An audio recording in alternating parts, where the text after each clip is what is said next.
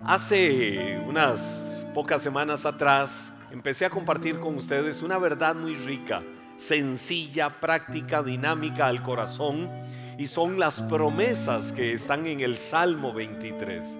Eh, empecé el tema y casi que me quedé en la parte introductoria del primer versículo, pero hoy quiero avanzar y durante algunos minutos no te vayas, quédate conmigo para que puedas internalizar estas verdades, para que puedan ser eh, una poderosa vitamina de fe, de ánimo, que robustezca tu ser interior, que te anime, que te impulse a desarrollar una plena, total, absoluta confianza en Dios y lo que Él puede hacer en el camino de tu vida. Recordemos el Salmo 23, bueno, dicho en la versión de la Biblia eh, Reina Valera, con, eh, más bien la Reina Valera del 60, la Biblia tiene eh, traducciones que se contextualizan mucho al, al mundo contemporáneo, sin perder la esencia, sin perder las verdades que están en ella. y el Salmo 23, quizás la expresión o la traducción más famosa que existe, eh, de hecho del que podemos denominar el salmo más famoso, el salmo más conocido, el Salmo 23, es la de la Reina Valera del 60, que dice, el Señor o oh Jehová es mi pastor, nada me faltará. En lugares de delicados pastos me hará descansar, confortará mi alma, me guiará por sendas de justicia por amor de su nombre. Aunque ande en valle de sombra de muerte, no temeré mal alguno, porque tú estarás conmigo. Tu vara y tu callado me infunden aliento. Aderezas mesa delante de mí en presencia de mis angustiadores. Y sigue diciendo, unges mi cabeza con aceite, mi copa está rebosante. Ciertamente el bien y la misericordia me seguirán todos los días de mi vida. Y en la casa del Señor moraré por largos días. Es una rica verdad la del Salmo 23 y compartía dos, tres puntos de 17 promesas que yo me encuentro que están ahí en el Salmo 23. La primera es aquella que dice, el Señor es mi pastor. Y la primera promesa que me encuentro ahí es la de pertenencia y relación cuando podemos abrir nuestros labios, recordar el Salmo 23, esto que dijo el rey David, aplicado a las experiencias de su propia vida. David fue el pastor de las ovejas de su padre antes de ser el gran guerrero que logró vencer al gigante Goliat que nadie se atrevía a vencer. Luego David con el tiempo vino a ser el gran rey de Israel el hombre del que vino el linaje del Mesías, el rey David el hombre que también la Biblia describe conforme al corazón de Dios. Qué lindo cuando eh, se habla de alguien así y se dice, wow, es un hombre conforme al corazón de Dios. No era perfecto, no era inmaculado, no era eh, un santulón, no era un religioso, no, no, no, no, no. David era un hombre lleno de defectos, David era un hombre sujeto a pasiones como las nuestras. David era un mortal simple, llano y sencillo como cualquiera de todos nosotros. Ese era el rey David, era un mortal como cualquiera de nosotros. Tuvo sus caídas, tuvo sus debilidades, no justificadas de ninguna manera, pero era un hombre que amaba a Dios. Por eso dice la Biblia que era un hombre conforme al corazón de Dios. El mismo rey expresa lo que Dios trajo a su corazón. Y Dios hablando a su vida al rey David decía, es un hombre excelente, he hallado que es excelente delante de mí. Creo que es uno de los más grandes honores con los que Dios pudiera caracterizar la vida de alguien, decir que es excelente, porque excelente es aquella persona que va más allá, aquella persona que trasciende, aquella persona que pone su amor al ciento por uno en cada cosa que hace y lo hace con pasión, lo hace con entrega, lo hace con dedicación. Bueno, ese era el rey David. Y entonces David de sus vivencias viene y dice, el Señor es mi pastor. Y cuando él dice, el Señor es mi pastor, ahí nos encontramos esa primera promesa, pertenencia y relación. Es decir, David estaba persuadido, David estaba convencido de su sentido de pertenencia, de su sentido de relación con Dios. El Señor es mi, mi, mi, mi, mi, sentido de pertenencia, pastor. Y cuando dice pastor, habla de relación, de lo que Dios era en la vida de él. Pero número dos, David decía, nada me faltará. Cuando dice nada me faltará, ¿cuál es la promesa que yo me encuentro ahí implícita? Satisfacción. Quiero que digas conmigo, vamos. Dilo conmigo. Satisfacción. ¿Por qué satisfacción? Él dijo, nada me faltará. No significa eh, que, por ejemplo, en la, la, cena siempre iba a tener abundantemente. No, pudiera ser que unas veces tuviera mucho, otras veces tuviera poco, pero nunca le iba a faltar nada. Pudiera ser que a veces en el camino de la vida tuviera carencia de algo, pero si de lo que el rey podía estar persuadido y convencido era de que nunca le faltaría el amor, la presencia, la paz, la fortaleza, el ánimo, la confianza que venía de parte de Dios para su vida. Luego viene el rey David y dice, en lugares de delicados pastos me hará descansar. ¡Wow! ¡Qué promesa! En lugares de delicados pastos me hará descansar. ¿Cuál promesa yo me encuentro ahí? La promesa de reposo. Dilo conmigo, reposo. El pueblo de Israel recibe allá en el monte Sinaí, en las cumbres del monte de Dios, del monte Sinaí, a través de Moisés, recibe el decálogo, las tablas de la ley, los diez mandamientos. Y uno de los mandamientos dice guardar el Shabbat. Shabbat o en nuestro castellano sábado significa reposo. Ahora, era una acción externa de parte de Dios que tipificaba o representaba lo que debía de haber en el corazón, reposo en Dios. Cuando vamos al Nuevo Testamento nos encontramos que aquella figura del reposo ahora es Cristo Jesús. Cristo es el reposo de nuestras vidas. Frente a los vientos turbulentos, huracanados que a veces vienen sobre tu vida frente a la corriente de adversidades, a los problemas, a la ansiedad, a la soledad, a la tristeza, al miedo muchas veces, a la incertidumbre por tantas cosas, podemos estar convencidos y persuadidos de que el Señor es nuestro reposo. Por eso dice la Biblia una promesa en el libro de Filipenses eh, capítulo 4, versos 5, 6, 7, esas porciones bíblicas riquísimas. Por nada te afanes, trae tus peticiones delante de Dios. Es decir, las peticiones son la lista, la necesidad de todas aquellas cosas que te inquieten, que estén ahí, que quisieras hablarlas con Dios.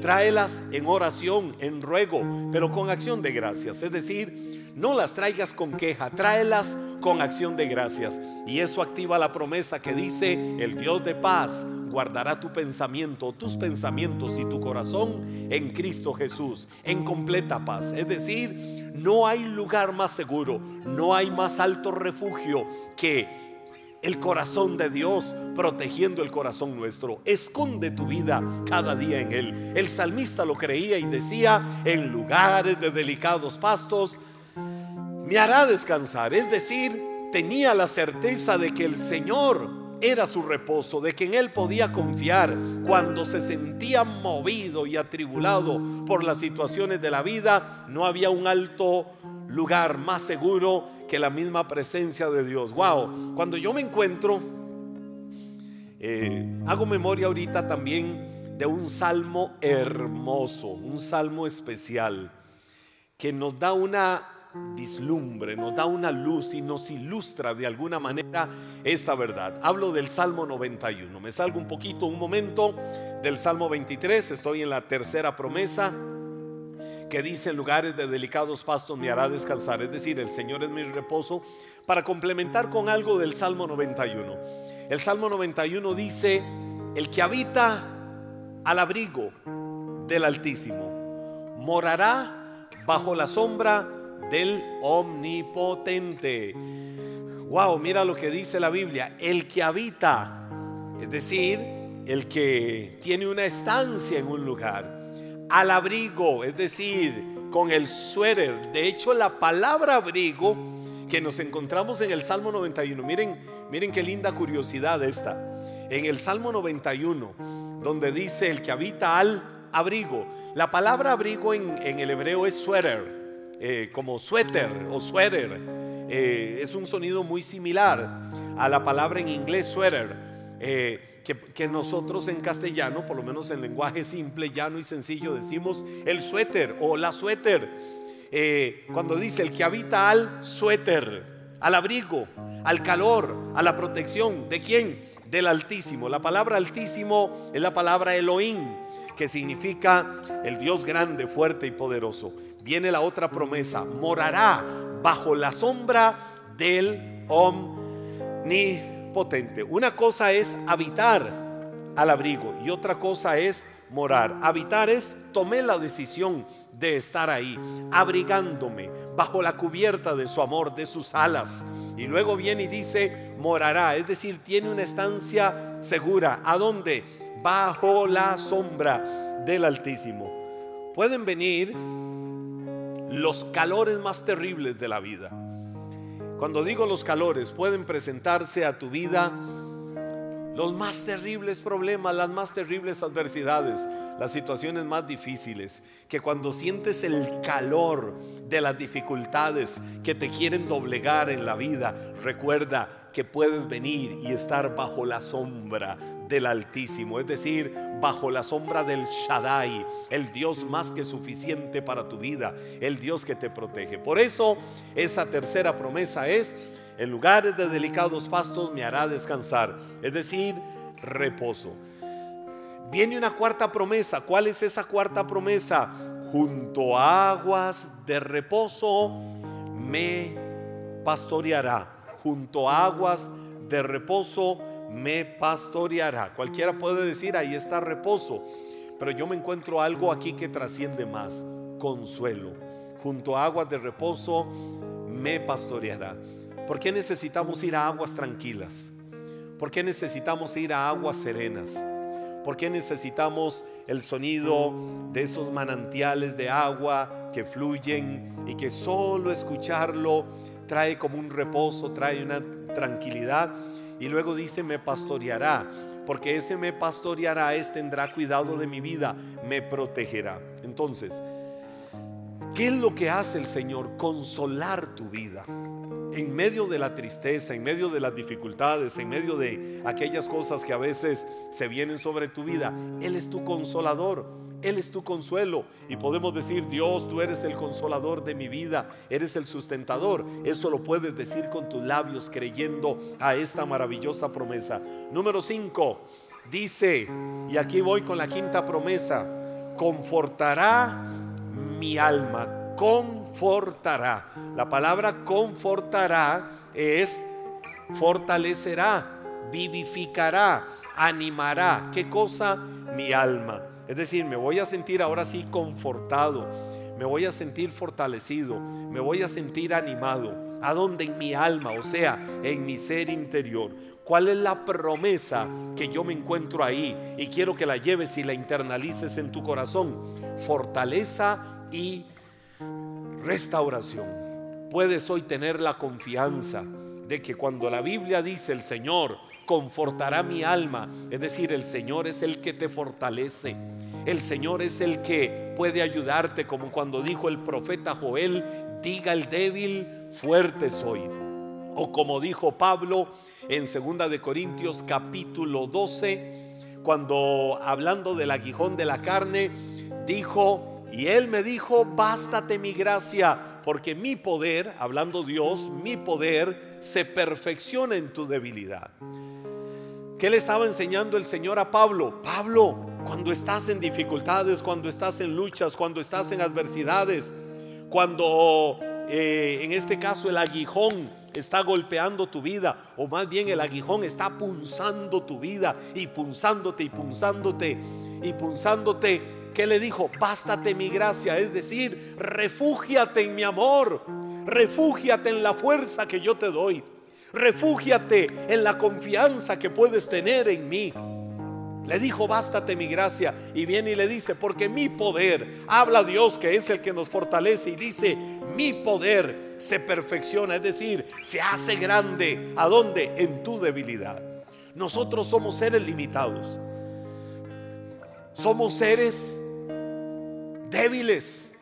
Pero cuando soy débil, dijo el profeta Joel, en su libro Soy fuerte. ¿Por qué? Porque mi confianza está puesta en el Señor. Viene Pablo y dijo, pues entonces si Dios me dice que me baste a su gracia o a su amor, de buena gana me voy a gloriar en mis debilidades para que repose sobre mí el poder de Dios. Gloriarse en las debilidades significa me voy a humillar, voy a ser humilde y voy a reconocer que por mí mismo soy débil, que por mí mismo hay cosas de las que soy incapaz porque se salen de mi mano y necesito la mano de Dios ahí. Entonces me gloriaré, es decir, reconoceré que soy débil y que debo de sujetarme a la voluntad de Dios en mi vida. Por eso Pablo dijo, porque cuando soy débil, soy fuerte. ¿Por qué? Porque en nuestra debilidad, humillados bajo la poderosa mano de Dios, reconociendo nuestra dependencia y necesidad de Él, Él hace venir su fortaleza, Él hace venir un ánimo renovado, Él hace venir a tu vida lo que están necesitando para fortalecerte y levantarte. Es decir, hay algo que trasciende, hay algo que va más allá de nuestra humana debilidad y que es ese algo, la fortaleza y el poder de Dios que cubre y guarda tu vida. Viene y dice el Salmo 23, otra hermosa expresión. Número 6, promesa número 6. Me guiará por sendas de justicia. Cuando la Biblia habla de me guiará por sendas de justicia, ¿de qué está hablando? De instrucción. Y cuando hablamos de instrucción, podemos estar hablando de pedagogía podemos estar hablando de marcar la pauta, podemos estar hablando de orientar por el camino, podemos estar hablando de formar, de instruir. Eh, eh, es decir, me guiará por sendas de justicia es eh, si necesito la guía de Él es porque su voluntad es que camines en justicia, que la senda, los caminos por los que vayas en esta vida sean caminos justos, sean caminos de integridad, sean caminos correctos. Esa es la voluntad de Dios. Eso es lo que Él quiere, sí. Lo que Dios quiere, vamos, lo que Dios quiere es que camines por sendas de integridad, por sendas correctas. Que si hay cosas que están cojas en tu vida, no te hagan salirte del camino, sino que más bien sean sanados. Por eso necesitas la guianza de Dios. Esa es una promesa del Salmo 23. Necesito la instrucción, necesito el consejo de Dios, necesito la dirección, la sabiduría que viene de Dios. Eso nos habla de la necesidad de no ser independientes, sino dependientes, dependientes de Dios. Vuélvete socio, vuélvete socia con Dios. Cada decisión, cada acción que tengas que tomar en la vida o en la que tengas que actuar, siempre busca el consejo, busca la sabiduría de Dios. No tomes decisiones apoyados en tu propia prudencia. Lo dice Proverbios. El libro de Proverbios lo enseña claramente. Fíate del Señor de todo tu corazón. Reconócelo en todos tus caminos.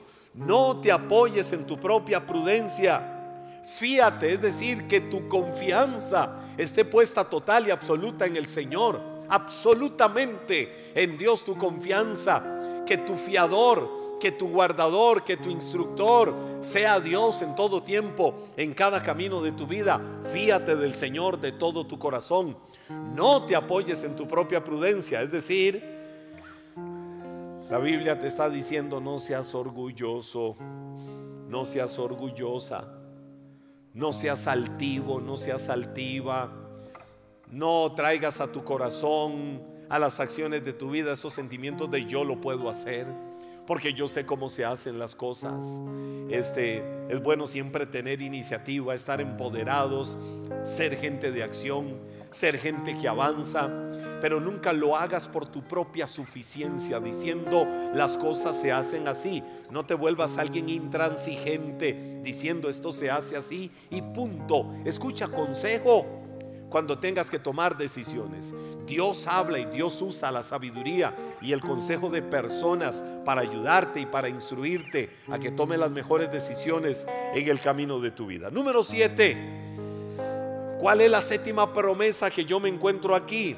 Dice la Biblia, por amor de su nombre, por amor de su nombre. Es decir, todo lo anterior que venimos diciendo hasta aquí se, se sintetiza o se resume en esta promesa, por amor de su nombre. ¿Cuál es la promesa? Lo que representa, lo que representa el nombre de Dios.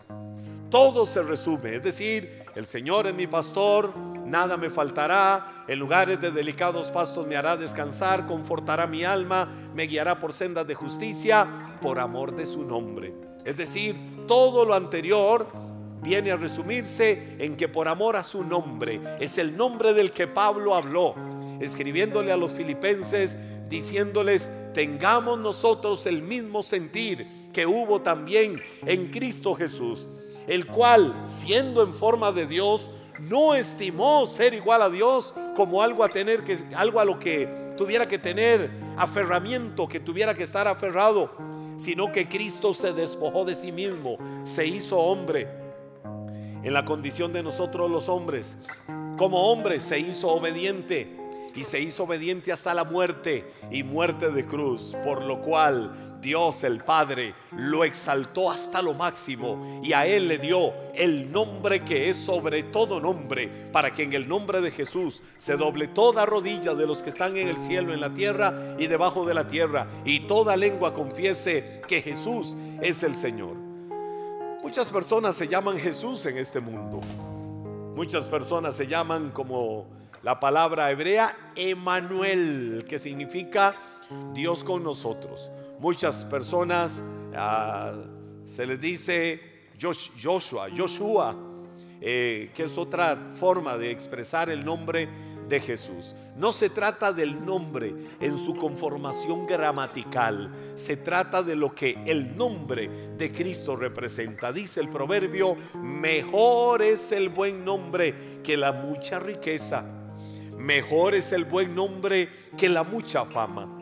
Cuando se dice el nombre de alguna persona en este mundo, ¿qué representará ese nombre? Si se dice Henry Zúñiga, que soy yo, ¿qué representa ese nombre?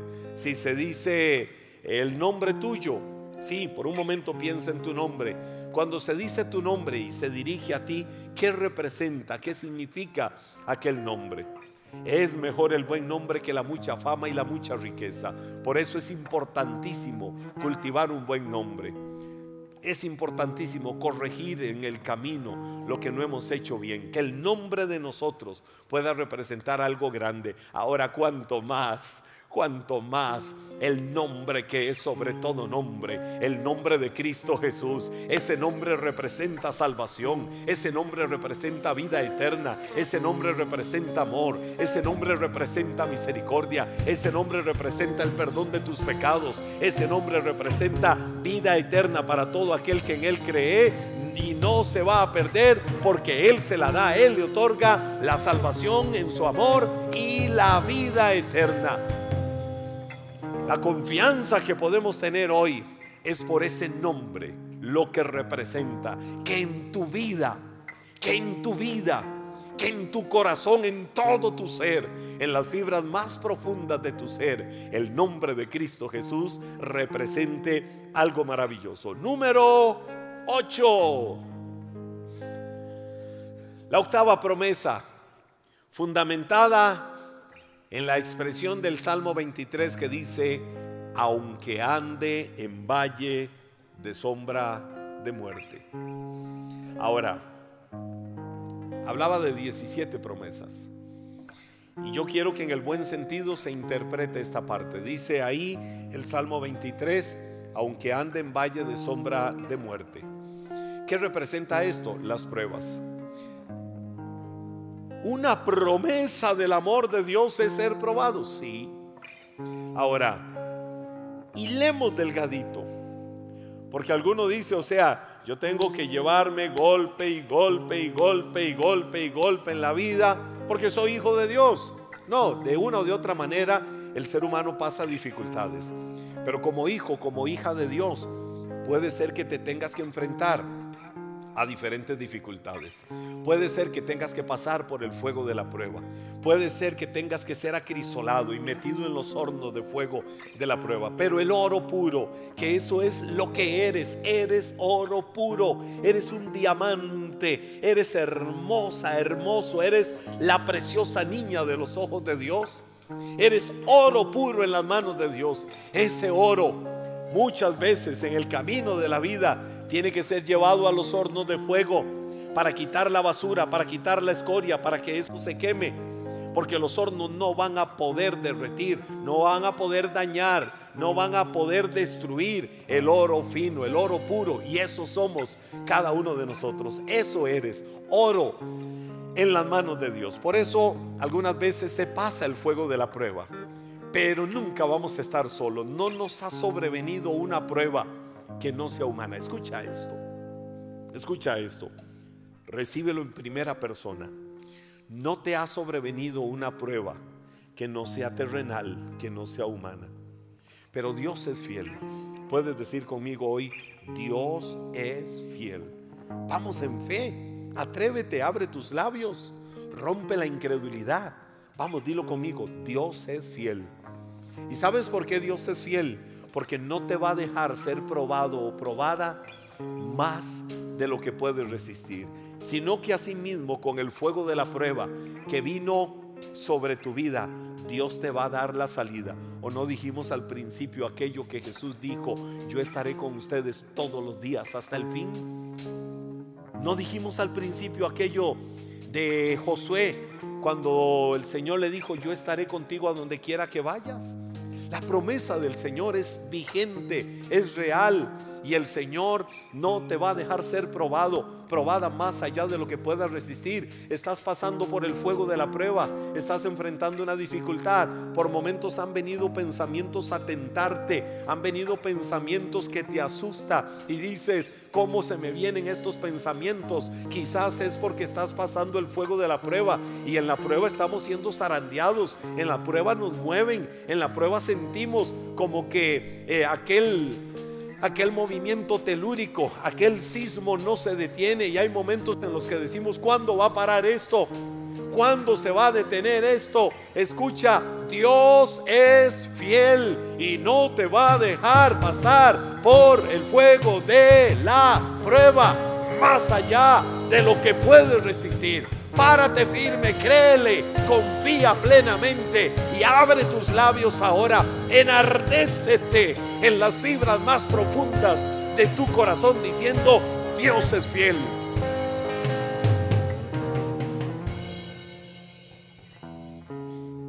Y esta prueba no me va a derrotar. Esta prueba no me va a doblegar. No voy a salir derrotado.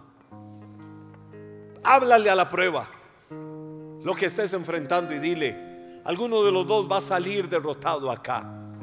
Como si fuera una montaña que se ve inexpugnable o fuera un muro fortificado que se ve impasable, insuperable. Háblale a ese muro de dificultad. Háblale a esa montaña que se ha cernido, que se ha venido sobre tu vida. Y dile, aquí alguien va a caer. Montaña caes tú o caigo yo. Muro caes tú o caigo yo.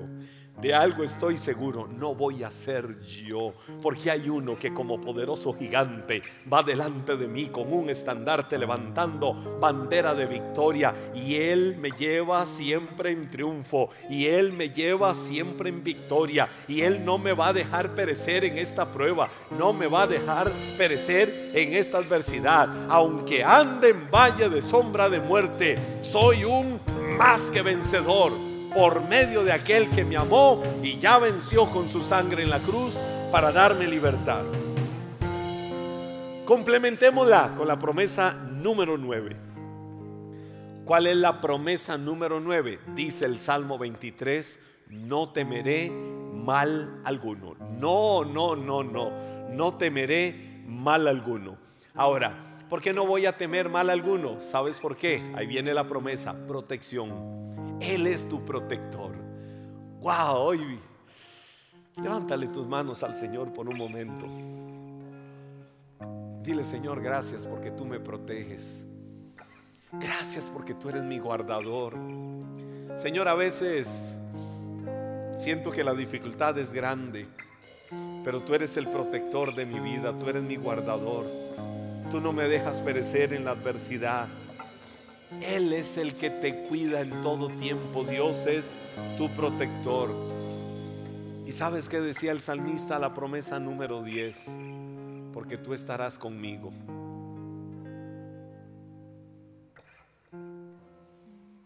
Amy, Gabriel, Flori, Josué. Y Josué doblemente porque Josué es mi hijo también en la carne. Yo les puedo fallar en algún momento porque soy humano. Yo puedo fallarles, todo el equipo de protección, de, producción, que también son los protectores de esta transmisión. Yo les puedo fallar. Ustedes me pueden fallar a mí porque somos humanos. No promovamos fallar. Esforcémonos por no fallar. Esforcémonos por hacer las cosas bien cada día. Podemos fallar porque somos humanos. Pero el salmista pudo decir, no temeré mal alguno, es decir, confiando en la protección de Dios, porque tú estarás conmigo. Si de algo ustedes pueden tener seguridad es de que Dios es fiel y Dios nunca los va a abandonar. Y Dios nunca los va a desamparar. Y Dios nunca los va a dejar. Y Dios nunca dejará de estar con cada uno de ustedes. Es más, aquí habemos mucho, unas 10 personas, que es el equipo de producción. Eh, Ricardo y Sonia, que son eh, nuestros sedecanes el día de hoy, hagamos sentir un aplauso de alabanza al Rey de Gloria en este lugar por la fidelidad. Como si estuviéramos cientos en nuestras celebraciones de fe, porque esta reunión es solo virtual. Estamos hoy jueves en vivo, hoy 16 de septiembre, estamos en vivo, pero llegando de manera virtual a cada uno de ustedes para decirle Dios es fiel. El salmista dijo, no voy a temer mal alguno porque tú estarás conmigo. Hablaba de protección y hablaba de la fidelidad de Dios. Y rápidamente, voy en un sprint final. Dice la promesa número 11, basado en tu vara y tu callado me infundirán aliento. Habla de disciplina y de dirección. Tu vara, tu vara y tu callado me infundirán aliento. Las ovejas necesitan eso. El salmista lo entendía, que el pastor de las ovejas con su vara, con su callado, necesitaba darle dirección, necesitaba a veces disciplinar a las ovejas, porque a veces las ovejas son rebeldes, a veces las ovejas, eh, por eso la Biblia habla de la perdiquebrada, por eso la Biblia habla de la oveja extraviada, porque las ovejas por sí mismas pueden tender a distraerse y apartarse de la manada e irse lejos. Y viene el que no es el pastor de las ovejas y le hace daño y las engaña. Y al final va a querer destruirlas. Eso sucede a veces con las ovejas que se salen del redil y al salirse del redil quedan expuestas a que cualquier lobo vestido de pastor de ovejas venga a querer engañarla. Por eso el salmista decía, tu vara y tu callado me infundirán aliento, es decir, me disciplinas, me guías, me cuidas, me guardas, me das dirección. Y luego dice la número 12, cuando dice aderezas mesa delante de mí en presencia de mis angustiadores, ¿sabes de qué está hablando? De que Él es tu esperanza, de que Él es tu fortaleza. Eso de aderezas mesa delante de mí en presencia de mis angustiadores es tú me preparas un banquete delante de mis enemigos. Eso hace Dios.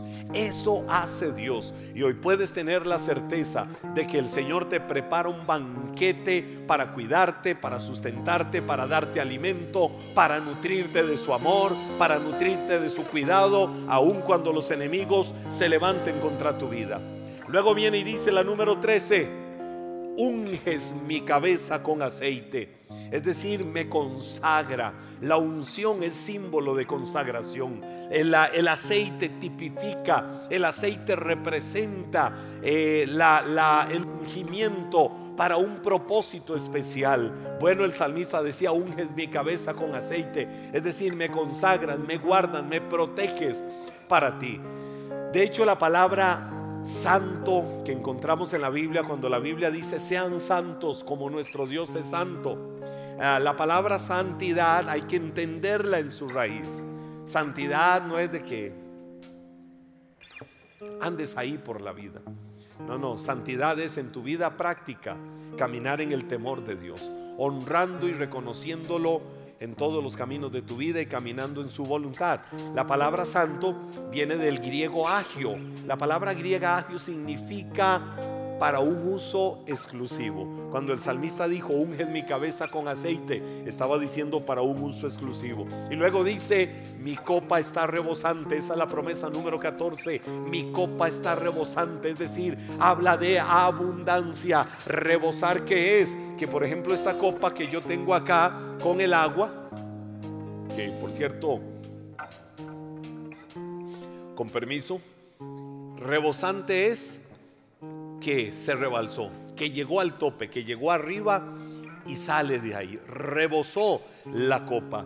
Cuando el salmista dijo, mi copa está rebosante, estaba hablando de la abundancia de Dios.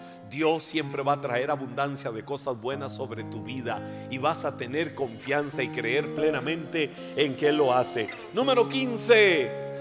Ciertamente el bien y la misericordia me seguirán todos los días de mi vida. Ciertamente el bien y la misericordia me seguirán todos los días de mi vida. ¿Sabes de qué está hablando? De bendición. Es decir, eres un bendito, eres una bendita. Viniste a este mundo marcado para ser un canal de bendición, para que seas bendición y puedas transferir esa bendición a la vida de tantos. Mírate de esa manera. Ya no te mires como el mundo te ve. Ya no te mires como el pecado te veía. Ya no te mires como tus errores, fracasos y vergüenzas de este mundo te hicieron pasar momentos porque ahora eres lo que Dios dice que eres, ahora tienes lo que Dios dice que tienes y ahora puedes hacer lo que Dios dice que puedes hacer. Entonces declara, yo soy una bendición. Y si yo soy una bendición, los que vienen detrás mío también son una bendición. Número 16 dice, y en la casa del Señor habitaré. Esto de habitar habla de seguridad. Puedes tener la seguridad de que eres hijo o hija de Dios. Puedes tener la certeza de que tu habitación, tu morada es la misma presencia de Dios. Termina diciendo la promesa número 17, por largos días. Largos días que nos enseña eternidad. Es decir, estaremos con Él por los siglos de los siglos. Padre, yo te doy gracias en el nombre de Jesús por la bendición de compartir esta palabra simple, sencilla, práctica, Señor. Cada una de estas 17 promesas que hemos mencionado del Salmo 23. Yo te doy gracias, Señor, y bendigo la vida de cada uno de tus hijos. Bendigo la vida de cada persona que ha estado conectada a esta transmisión. Señor, que esta palabra que hemos compartido del Salmo 23 penetre hasta lo más profundo de sus corazones, que podamos creer y confiar plenamente. Señor, como el salmista lo dijo, el salmista lo expresó en adoración y hoy también lo decimos, el Señor es mi pastor, nada me faltará. En lugares de delicados pastos me hará descansar, confortará mi alma me guiará por sendas de justicia por amor de su nombre. Aunque ande en valle de sombra de muerte, no temeré mal alguno, porque tú estarás conmigo. Tu vara y tu callado me infundirán aliento. Aderezas mesa delante de mí en presencia de mis angustiadores unges mi cabeza con aceite, mi copa está rebosante. Ciertamente el bien y la misericordia me van a seguir todos los días de mi vida y en la casa del Señor moraré por largos días. Aférrate a esa verdad, aférrate a esa promesa, créela en el nombre de Jesús y camina confiando plenamente en la confianza de que el Señor es tu pastor y Él tendrá cuidado de que nunca te falte absolutamente nada en la vida.